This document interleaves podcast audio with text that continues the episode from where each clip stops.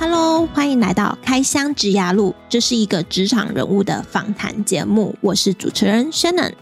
这个节目主要是透过来宾分享他们的职涯如何从学校毕业后走到目前的职位，以及主持人我自己过去的学经历经验，来协助正在找工作的社会新鲜人，或是对职涯迷茫毫无头绪的人一些方向。很荣幸，我们这一集的来宾终于邀请到，呃，我原本第一集就要邀请的来宾了。呃，他是我之前工作上的呃合作伙伴，就是我当初是做专案管理的嘛，那他是我配合的呃 RD 工程师。那当初我要开这个 Podcast 节目的时候呢，我第一个就想到他，就想要让他来担任我的 Podcast 这个。频道的第一位来宾，那后来因为一些呃时间上面的安排，就拖到了现在。那这一集上架的时候，应该会是在第九集了。嗯，时间真的是过得很快。那没关系，今天人还是到了，所以今天就可以让 Steven 好好的跟我们分享他的学经历经验。那我们欢迎 Steven。大家好，我是 Steven。Hello，Steven，先跟我们听众自我介绍一下。OK，好，那我现在在系统厂担任机构工程师，那主要负责的工作的内容就是机构方面的相关设计，然后组装跟验证，大部分时间就是着重在呃三 D 的设计，那几乎占了一整天九成的时间。嗯，Steven 他就是我当初工作配合的机构工程师，我很多过去的专案都是跟他合作，所以 Steven 你现在应该还在同一间公司吧？呃，还没，错，就是工作内容还是一样。对，就是目前还是在做一样的事情。嗯，那从当初进来到现在也大概七年多了，那主要的工作内容其实大同小异，只是接了。各式各样不同的案子，也接了四五个主要的案子了。好，那你刚刚有说到你的工作就是开发设计嘛，所以你是负责就是一个产品从无到有把它画出来嘛？哦，对，就是我们一般会参考目前市面上的竞品，那由 PM 去开出他们想要的条件，嗯、那我们就把它。呃，呈现出他们想要的样子，嗯、那就是呃，着重在结构方面跟机械设计方面，那去呃配合其他部门，包括电子啊、软、嗯、体啊，其实全部会结合在一起，那成为我们主要的产品。呃，因为我还没有到我前公司的之前呢，我也是在做产品经理的工作。但我发现我开出来的规格之后，都会被 RD，就是不只是机构，还会有电子，然后甚至我我们当初还有那个设计。嗯，就是呃，工业设计的 team，他们是比较专注于外形的美观的 team，然后发现就是 RD 他们之间会有不同的意见，比如说机构工程师会认为这样子走线，这样子去摆设是比较。合乎常理或者是比较安全的，但是呢，工业设计那边他们就会考量到美观，就会要求可能这里要再窄一点呐、啊，或者线不要这样子走啊，会以美观为前提。那可能在电子工程师的眼里，他们又会觉得说啊，你这个不可行，他就是要塞那么大的板子。那遇到这种情况的时候，你们机构工程师都是怎么去处理的？这边稍微分享一下，其实。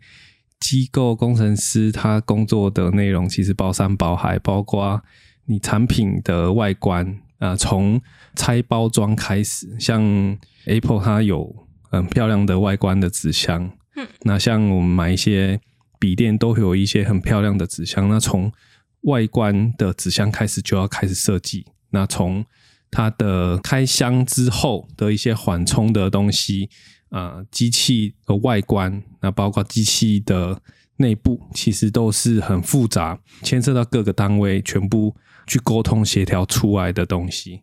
所以，其实说简单也不简单，说复杂其实也是要花很多时间在里面。我觉得是蛮复杂的，因为像 Apple 他们的包装是他们有专属的包装工程师在设计这一块，可是，在你们公司目前。就是由机构工程师来呃设计你们的机台以外，还要设计包装吗？对，以我目前任职的单位是这样子，同一个人就是从头包到尾。哇！所以会一直在跟其他单位做协调，然后去沟通。那你这样子一天的工时，你有算过一天？就是如果一个月的加班这样子，平均下来一天工时是多久？其实像我比较想要去。呃，有自己的时间的话，通常一个月报加班的时间大概是将近三十个小时左右。比较忙的话，可能会到四十。那就是依我个人来讲啊，因为每个人的状况不一样。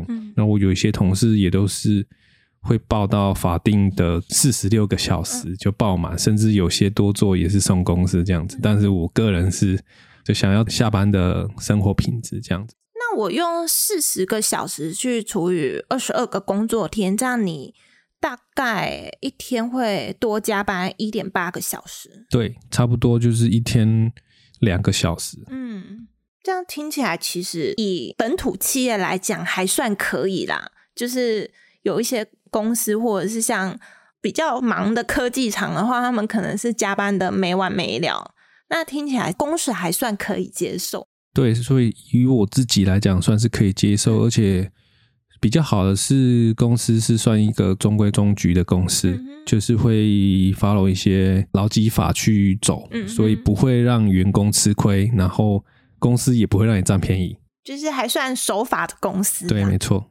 那你可以简单跟我们讲一下你一天的工作日常吗？像当初还没有离职的时候，你们部门是每一天早上一上班，就是上班时间一到。就会开早会，你可以简单的跟我们听众讲一下你一天工作的日常。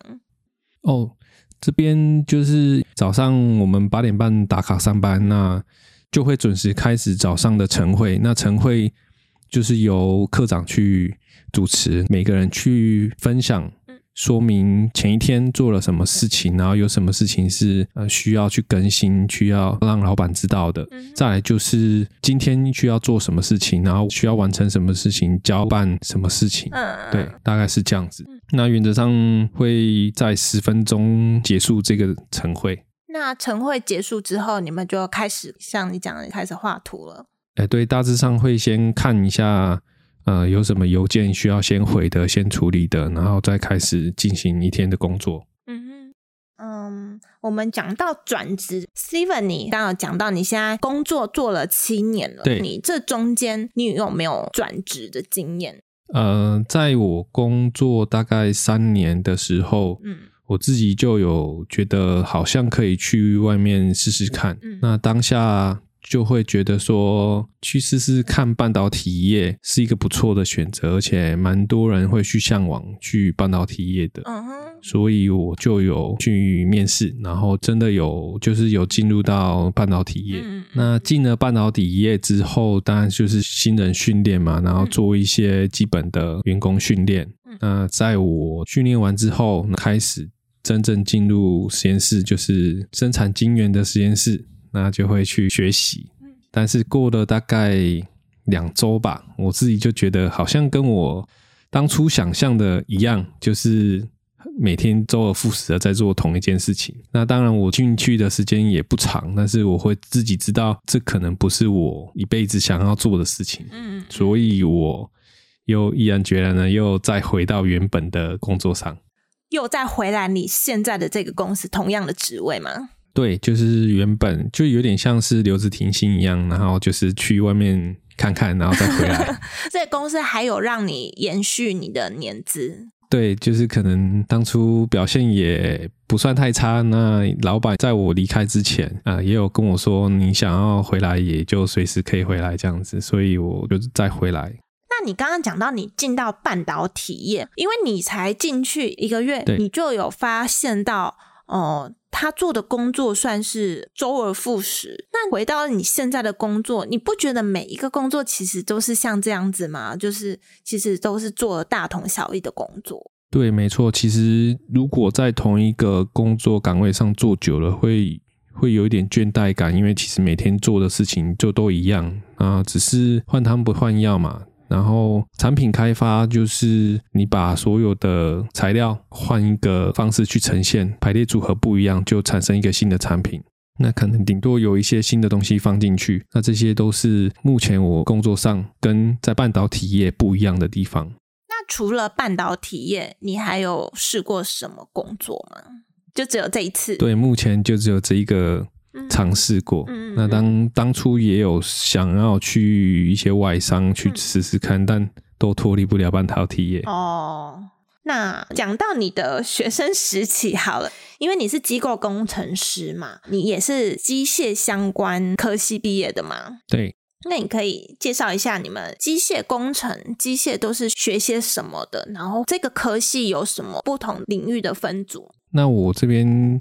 就从我高中时期开始讲好了，嗯、好，就是也是一般的高中，那就是普通高中学的东西也跟一般普通高中一样，只是说我当初选的是三类组，嗯，那三类组就是比二类多一个，就是比自然组的二类多一个生物，嗯，那当我在高二的时候就自己知道对生物是没有兴趣的，所以我。完全就是放弃生物这一科，那刚好我们的班导师又是生物老师，所以我当初高二、高三的时候被老师电得很惨，因为我都不理他。嗯，哎、欸，其实我发现你都会很快就发现你不想要什么、欸，哎，就是你在半导体业的时候，你待一个月，你就发现这不是你要的。那你在学生时期，你就有这个感应吗？算是呃，知道自己想喜欢的是什么了。嗯。对，因为可能自己国中就是都是读外县市的学校，所以独立自主的时间比较多，自己知道想要做什么，然后也比较呃敢去做。嗯，自己生涯上的规划，家人不会干涉太多，所以我自己可以选择想要自己想喜欢的路。所以高中就知道自己对二类可能会比较有兴趣。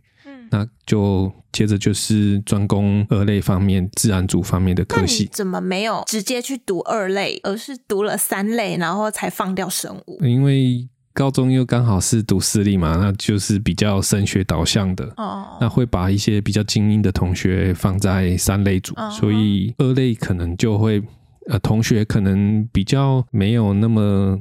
爱读书，了解，就私立学校嘛，会用一些成绩来分班。对嗯，了解。刚刚聊到说，你就放掉生物嘛，对，对，你就选择就自然组，所以你在考大学的时候。填志愿你就直接选，之后当然就是直接选填自然组相关的科系，包括电子啊、机械、化工这些都有，全台的公立大学都有填。那刚好就是上了南部的国立大学这样子。所以你那时候其实你也没有排斥说要去念电机。因为你刚刚有说你有填了电子相关的科系，对，就是从自然组的所有科系都会填。那就是依你的志愿，你就是刚好中了那个机械。对对对对对。所以你就直接念机械。对，然后对机械也比较有兴趣，嗯，那就是很刚好的开始我的大学生涯。那你那时候念机械系的时候，你有去想到你未来会朝机械相关的职涯发展吗？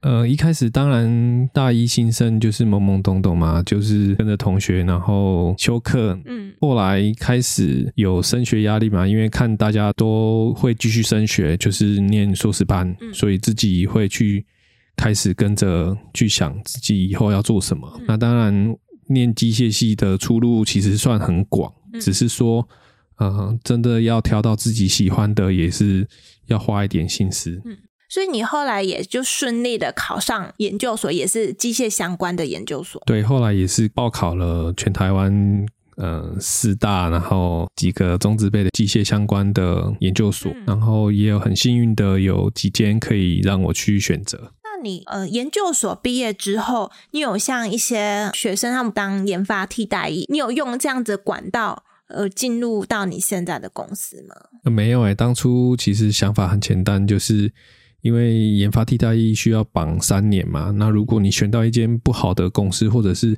自己不喜欢的公司，那势必会很痛苦，痛苦三年。对，甚至中途撑不撑不住，也要回去当兵。嗯，所以我就是当初也有选择一间半导体公司去去面试研发替代役。嗯，那后来没有被挑中，所以直接就去当兵了。哦，退伍前一个月就已经开始有在呃人力资源网站上面看看一些职缺，那也都是机构相关的一些职缺。所以像你找工作，你是自己到人力银行上面找，你没有透过。呃，学校的校园征才，或者是说教授啊，帮你介绍，或学长姐介绍工作。我的方面就是比较单纯的，我就直接在人力资源网站上面看。嗯，对啊。那你还记得你当初你投了多少个履历吗？哦哟，有大概大概也不多啦，就大概四五个都机械相关的，就是四五个，蛮少的哎。南部这边的 的一些职缺。哦那你那时候接收到多少个面试邀请？基本上都有，都有，只是说去面试的状况可能因为南部的关系，所以薪资的水水水准没有到很好。嗯，对啊。那你当初怎么没有想说你工作要在台北呢？而是选择就是回到南部，就是你的家乡？当下也没有想太多，就先当兵嘛。当兵又刚好在南部，嗯，那就附近想说。就近我可以趁放假的时候去面试，然后就先找南部这边的工作。嗯，那你当初你收到的 offer 是呃是什么原因让你要选择进入你现在这一家公司？你考量的点有哪些？其实当初面试的公司也有船产，然后也有科技业。嗯，那一般来讲，船产的起薪就会比较低。对。然后做的工作内容可能跟我现在的差异可能没有太多，虽然说呃都是做机构相关的，其实他们的底薪或者是起薪都会有一段的差距。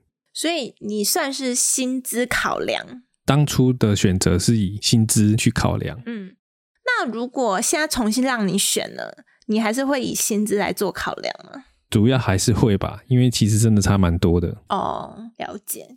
那想请教 Steven，你在你工作七年以来啊，你有没有在工作上面遇到最大的挫折？然后你又是如何去面对它、解决它的呢？其实最主要的挫折，嗯，很常。会觉得自己的时间不够，嗯、就是呃工作上的事情太多了，嗯、然后自己可能又放不下心，想要把它做好，嗯、所以都会想要好好的做，那花的时间会比较多，嗯、那又不想要去牺牲掉我自己的时间，嗯、就是下班的时间，所以很长就是事情做不完，然后会有时候会会有点。放在心上，连下班时间可能也也会放在心上，这样子。嗯，对。那像这种问题，你有跟主管反映过吗？我我是不会去讲这些，因为我同事也都大家都这样子啊，嗯、所以可能不会去特别去讲这些，会怕变成说是老板觉得你在抱怨。对，对啊。但其实现在很多年轻人，也不能说年轻人啊，就是还是有某一类的人，他们会因为工作太多，最后就直接选择离职。那你对你目前的工作常常遇到这样，你有没有曾经有想过要直接离职呢？很很常在想啊，但是又觉得说离职了，下一个工作是不是又是自己不喜欢的？哦，对，呃，可能不上手的，或者是你还要花。很多时间去适应，到最后还是呃需要放弃。嗯，那回到源头，可能这些事情自己是可以解决的，嗯、只是要想想办法去去处理，或者是去改变自己做事情的节奏。嗯。所以你算是已经有找到去解决这件事情的方法。对啊，就是时间久的就大概知道怎么做。嗯，嗯，就是靠经验来解决你这个问题。对，对，对。那你在工作上面有没有让你最有成就感的事迹呢？那又是什么契机成就你这件事情？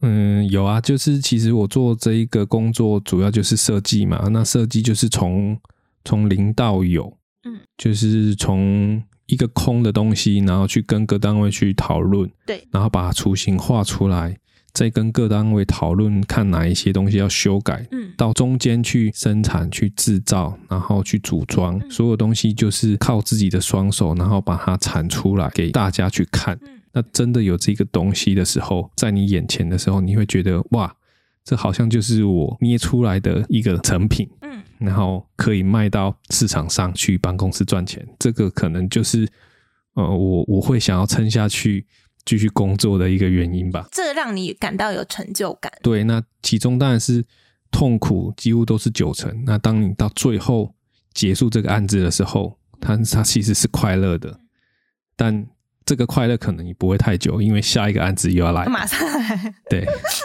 因为像我过去我担任产品经理，其实我也是有同感啊。我也是呃，在当我在做一个消费新电子产品的时候，我在我的产品在 Computex 上上面展出来，我真的觉得好开心哦。而且到了全国电子啊，到灿坤啊，到甚至 Costco 都可以看到我的产品，所以真的这很有成就感。没错。但我所知道是。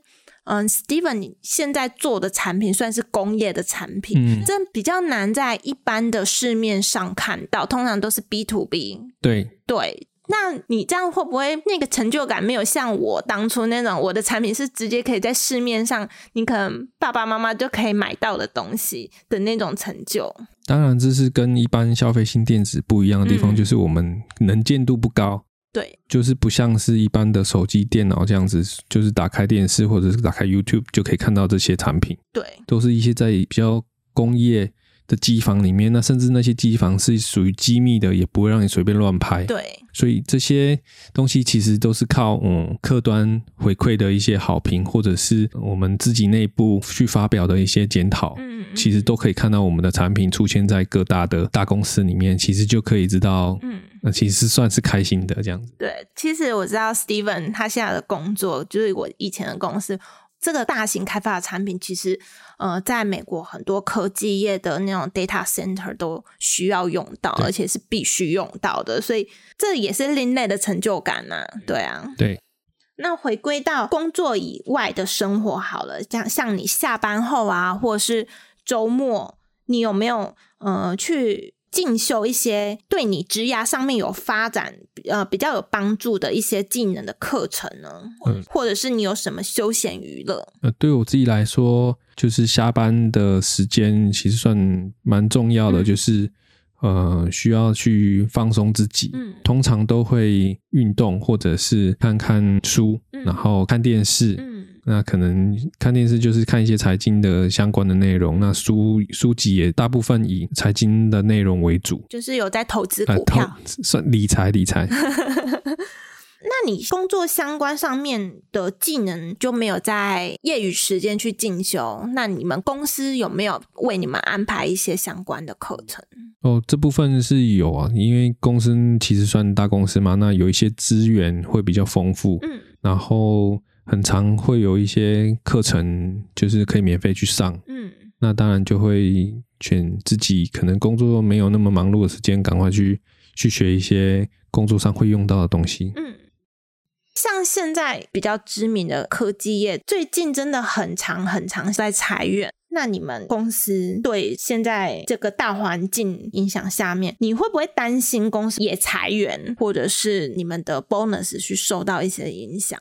嗯，裁员倒是没有到那么担心，因为公司其实蛮事业体蛮大，也也做蛮蛮广的，嗯，就很多不同的 BU，嗯，所以担心是不会啦。那裁员也不太会，那主要就是可能就是分红吧，就是一些 bonus 可能多多少少会有一些调整，嗯，那这可能就是没办法市场经济的影响，嗯，对啊，它是浮动的嘛。确实，我其实我觉得我们台湾企业本土企业真的算是蛮好的，因为很多人都会想要进外商，但是其实外商它有一个风险，就是它可以随时叫你走，这是外商一贯的风格。如果是假外商的话，可能就会比较像偏向本土企业一样，但是呃，真的外商它可以给你很高薪，但是也可以随时把你 fire 掉。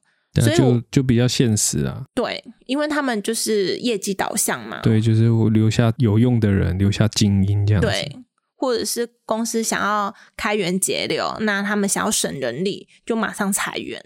但相对的，我觉得台企，呃，台湾的大公司相对对员工比较有保障了。嗯，对，这这个同意，就是即便景气不好，那公司可能发的 bonus 不会像平常那么多，但是它也会让你有一个安定的饭碗，然后让你继续工作。对，等到景气好的时候，再把那些盈余再分给员工。对，就是大家景气不好的时候共体时间，那景气复苏之后呢，公司又会把该给你的。或者是公司觉得少给你的再补给你，对，没错，对，这真的是台气蛮好的地方。那 Steven，你有没有想要建议，嗯，还在对职涯迷茫的人，对他们的职涯可以做哪些准备？比如说，可能看些书啊，还是找人咨询？就是你有什么建议可以？呃，分享给我们听众的。嗯，当然就是在求学的过程中，呃，认真念书听起来好像应该的，但是其实还有很多事情可以做，包括去探索你自己喜欢做的事情，嗯、不一定局限在念书上面，甚至你可以去运动、去学音乐，这些都是对自己不错的一个选择。那像你有没有，就是你都是念机械吗？你有没有你的同学，他们出社会后已经不是在本业了？诶、欸，其实蛮多的，像我有同学，其实原本也是在科技业，那后来去传产，那最后却跑去当技师。那其中也是自己可能小时候有兴趣、有憧憬吧，然后就把自己的目标设定好，然后去一步一步完成，那最后完成自己的目标，现在可以。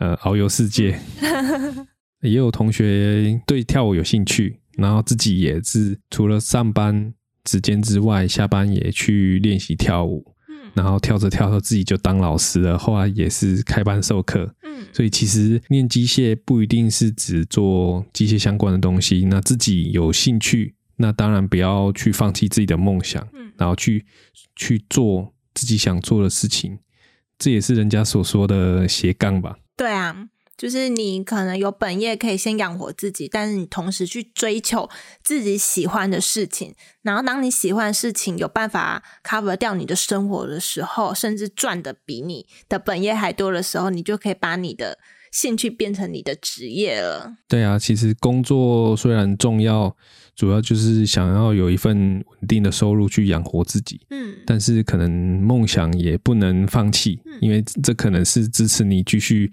工作的一个原因之一。对，所以我觉得，呃，对这个职涯迷茫的人啊，真的，你不要觉得你不知道你要做什么，你可以重新去思考，你可能小时候你喜欢什么，你喜欢做什么事情，然后你去从你喜欢的事情里面去找出，呃，你可以做的工作，那不一定要是你念的科系相关的，像我自己。我本身大学念的科系，我出社会之后，结果我也是当产品经理啊，做专案的。这个跟我以前所学也没有关系，所以就是真的，你可以朝着你喜欢的事情去做准备。没错，这就是对自己要有一个目标，然后不要放弃，嗯，多元化的去发展你自己的人生。好，那节目的最后，那请 Steven 分享你喜欢的一段话给我们的节目听众。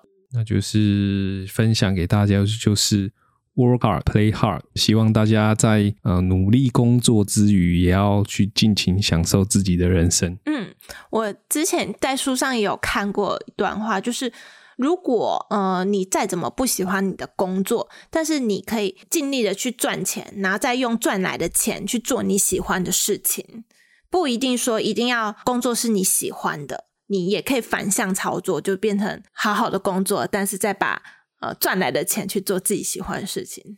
对，就是最好的工作就是不要工作，不要工作也要养活自己呀、啊。好，那我们今天的访谈就到这里。那如果大家有什么问题的话，欢迎来信给我，那我会再回信给你，为你解答。那就谢谢我们今天的来宾 Steven，谢谢大家。那我们下周再见喽，拜拜，拜拜。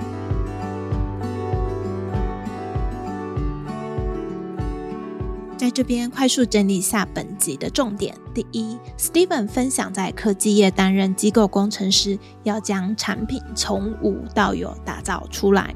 从产品最内层的结构设计到外观，再到外包装，都要一条龙包办。这个过程中还需要不断的和不同部门沟通协调。第二，Steven 不管在求学时期或是在职涯路上，发现自己不喜欢的事情，就会毅然决然的删除它，勇于追求自己喜欢的事情。第三，Steven 认为，若因为工作事情太多而离职，到了新公司可能还是会遇到同样的情况，所以可以试着去调整自己的工作节奏，看看自己的工作流程还有哪里可以改善优化的。第四，Steven 建议大家，人生不是只有工作而已，要多去探索自己喜欢的事情，并多元去发展你的人生。他举了他机械系同学的例子，有人去当了机师开飞机，也有人在正职工作之余热衷于跳舞，最后还开班授课了。最后，谢谢你听到节目的尾声，真的真的很感谢你愿意花时间听到这里。希望我的节目对你的职涯路有所帮助。之后我会固定在每周三早上上架我的节目。如果你喜欢我的节目，麻烦你帮我到 Apple Podcast 给予五星评价，并留言告诉我你喜欢哪一集的内容，这是对我持续创作与分享很重要的鼓励。有任何建议，也欢迎来信给予指教。如果你有想听哪个行业的人物访谈，也欢迎来信告诉我。我的电子信箱放在本集的节目资讯栏里。那我们下周再见喽，拜拜。